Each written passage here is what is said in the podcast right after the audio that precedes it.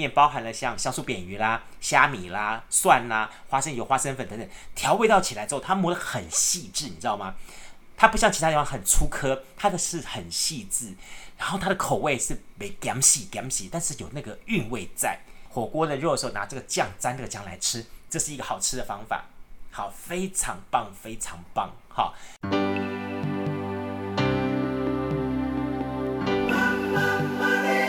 欢迎收听《南方生活》。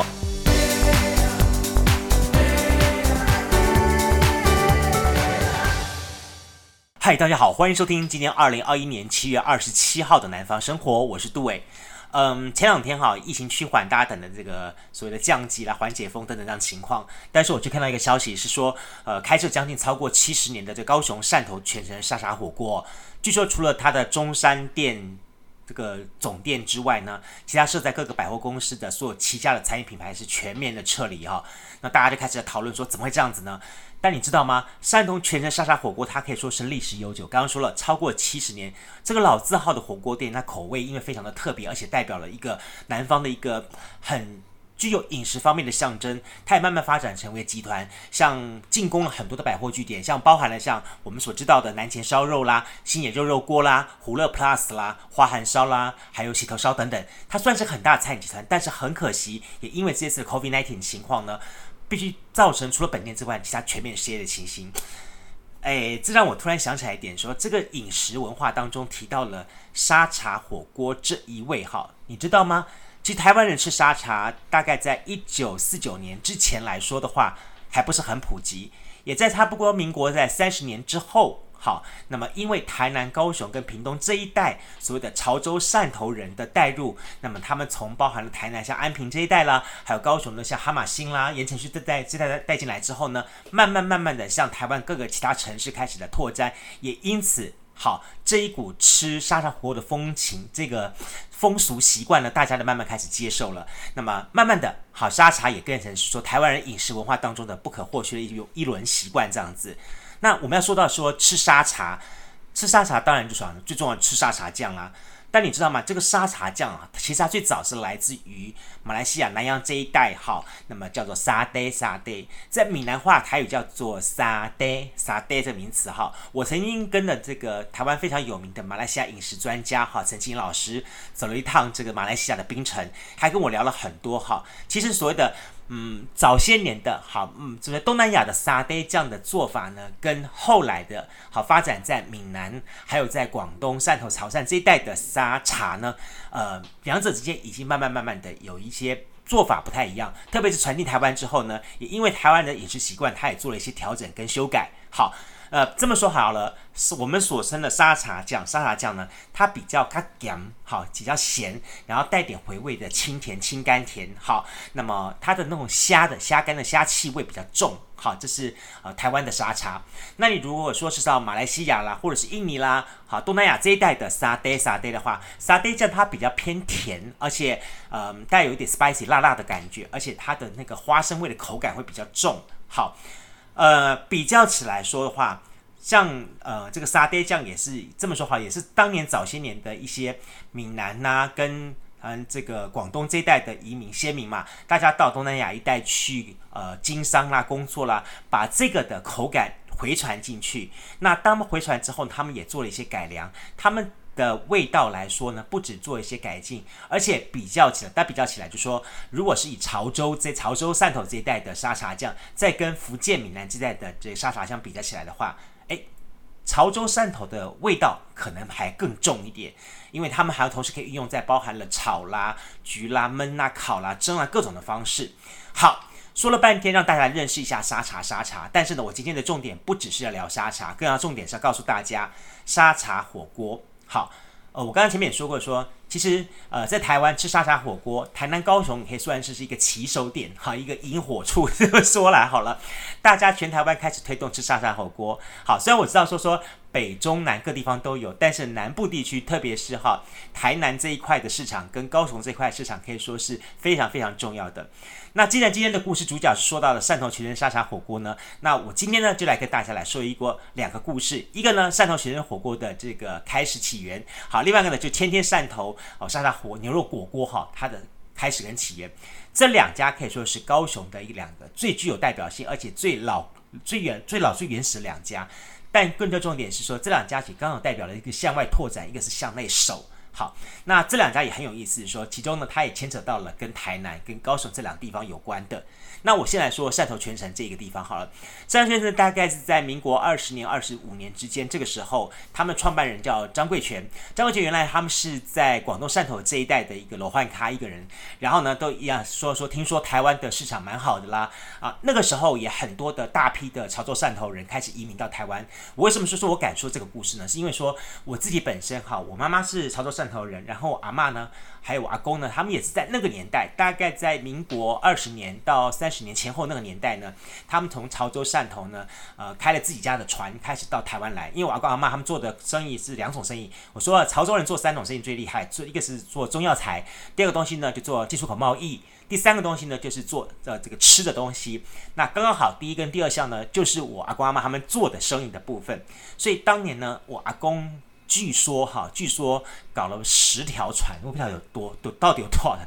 是不东西三八的船还是什么东西？反正就是说，大概很庞大的船队，从带着他们全家大小，包含了阿嬷啦，包含家里的奶妈、丫鬟什么东西的，还有全家大小的人。好，那也刚好碰到了是中日战争之之前后，然后还有又是太平洋战争，又是什么什么国共内战这一串的事情，也就造成我阿公觉得说好。举家迁徙，就从那个时代开始呢，全家就全部好船就载到了这个高雄来，高雄来，他们在落脚地方就在高雄的哈马星的地方，也因此后来包含了呃阿公那一年代，后来的舅舅还有舅还有姨妈，还有包含了呃姨丈的部分，那么他们。都跟这个潮州汕头好同乡会有非常密切关系，所以我从小呢也就看了这些饮食跟这些人的互动往来，也了解到这些情况。你知道吗？就是当年的潮州汕头火锅的话，他们来到台湾的时候，最早的时候，张贵全也是这样一个情况，就是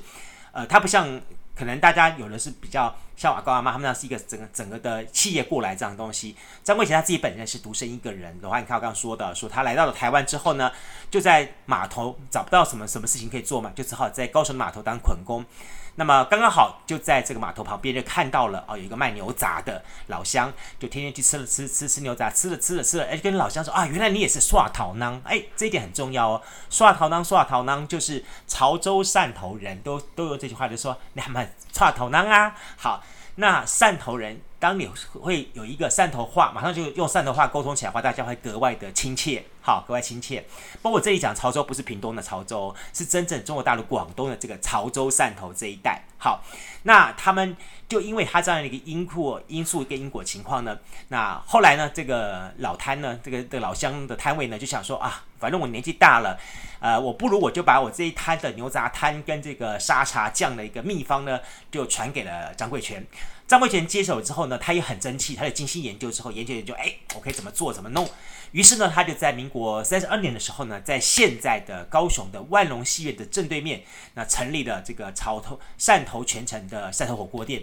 那你要说，哎，这是哪里呢？其实，然后它的位置呢，就是在现在哈，呃，汕头全城沙茶火锅店中山店的这个位置的地方。然后这店的店门口其实对面还有停车场的空地的地方，就是当年的万隆戏院的位置哦。所以你就知道，当年万隆戏院它为什么会夯起来，是因为说它附近刚好临近的什么蓝宝石歌厅啊，或者是什么唱片行办什么。签唱会啦啊，还有刚刚好又有这个呃六合路的六合夜市啊等等这些东西，各种论各种各种的理由跟原因，也就让好这个万隆戏院非常非常夯，我就去看什么千刀万里追，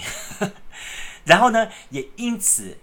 回到城，让这个汕头全城火锅店夯起来了，大家都觉得说一定要去到这边来吃，尤其是很多瞎了秀的迎新艺人，然后在这个地方出现，所以很多人去吃汕头全城，除了东西好吃之外，另外就看明星，好。慢慢慢慢的，他的东西就越来越夯，越来越夯。然后呢，后来又在高雄开枝散叶，推出了第二代所谓老汕头全城沙茶火锅，还有甚至于第三代像新野肉肉锅啦等等这些东西，慢慢慢向外拓展出去。好，这就是它的一个大概的发展的历史情况。那你要说说这个汕头全城它到底了不起在哪里呢？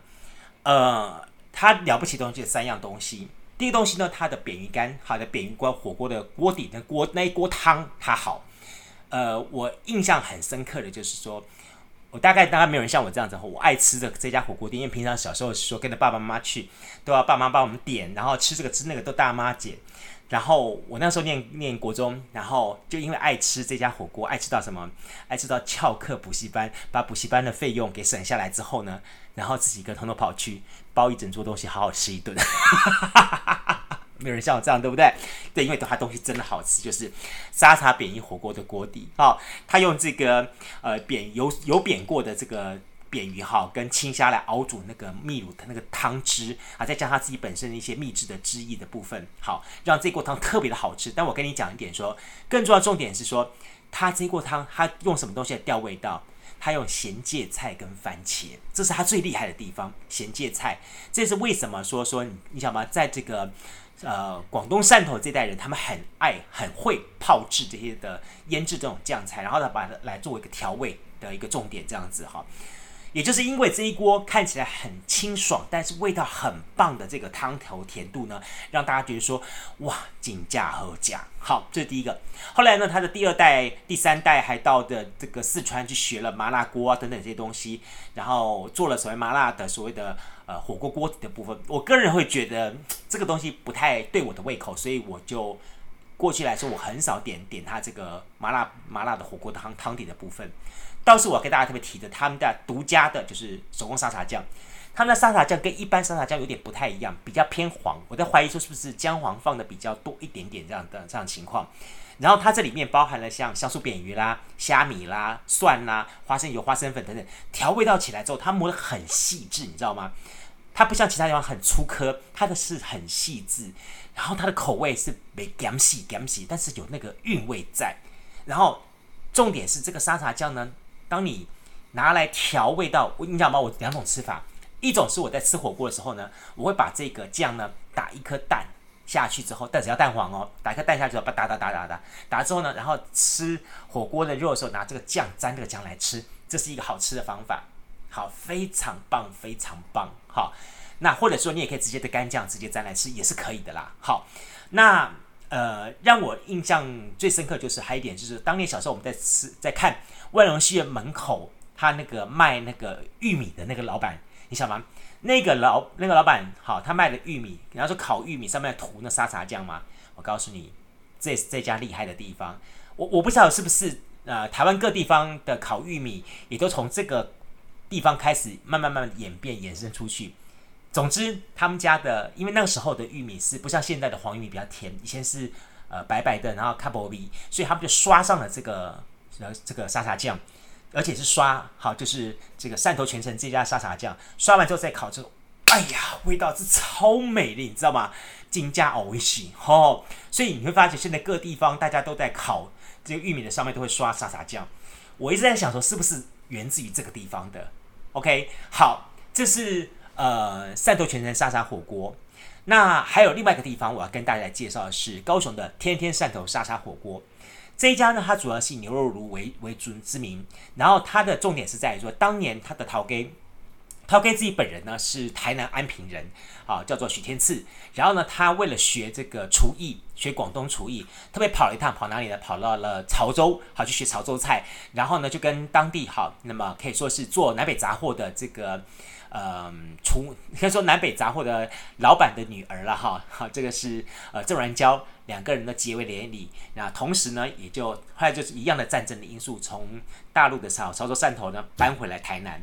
那由于郑然娇她本身她家里面是做南北货的，所以她很早。就从爸爸那边学会了啊，如何做沙茶，也很擅长做这一点东西。那么他们到了这个安平之后呢，那看一看之后呢，觉得好像台南这一带比较没有做生意的可能性，而且呢，发现一点说高雄好杨家坡这一带比较多潮州人，那不如到这地方来做生意会好一点。于是呢，他们就从台南呢搬到了高雄这个大高店这些所在。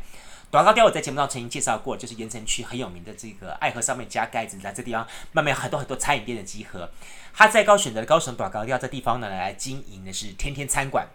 天天餐馆一开始呢，他做的菜是叫做沙茶牛肉芥兰，或是沙茶白沙茶白菜猪肉。好，也因为那个时候台湾人对于吃牛肉没有那么马上的接接触情况，所以他多了一个叫做沙茶白菜猪肉情况。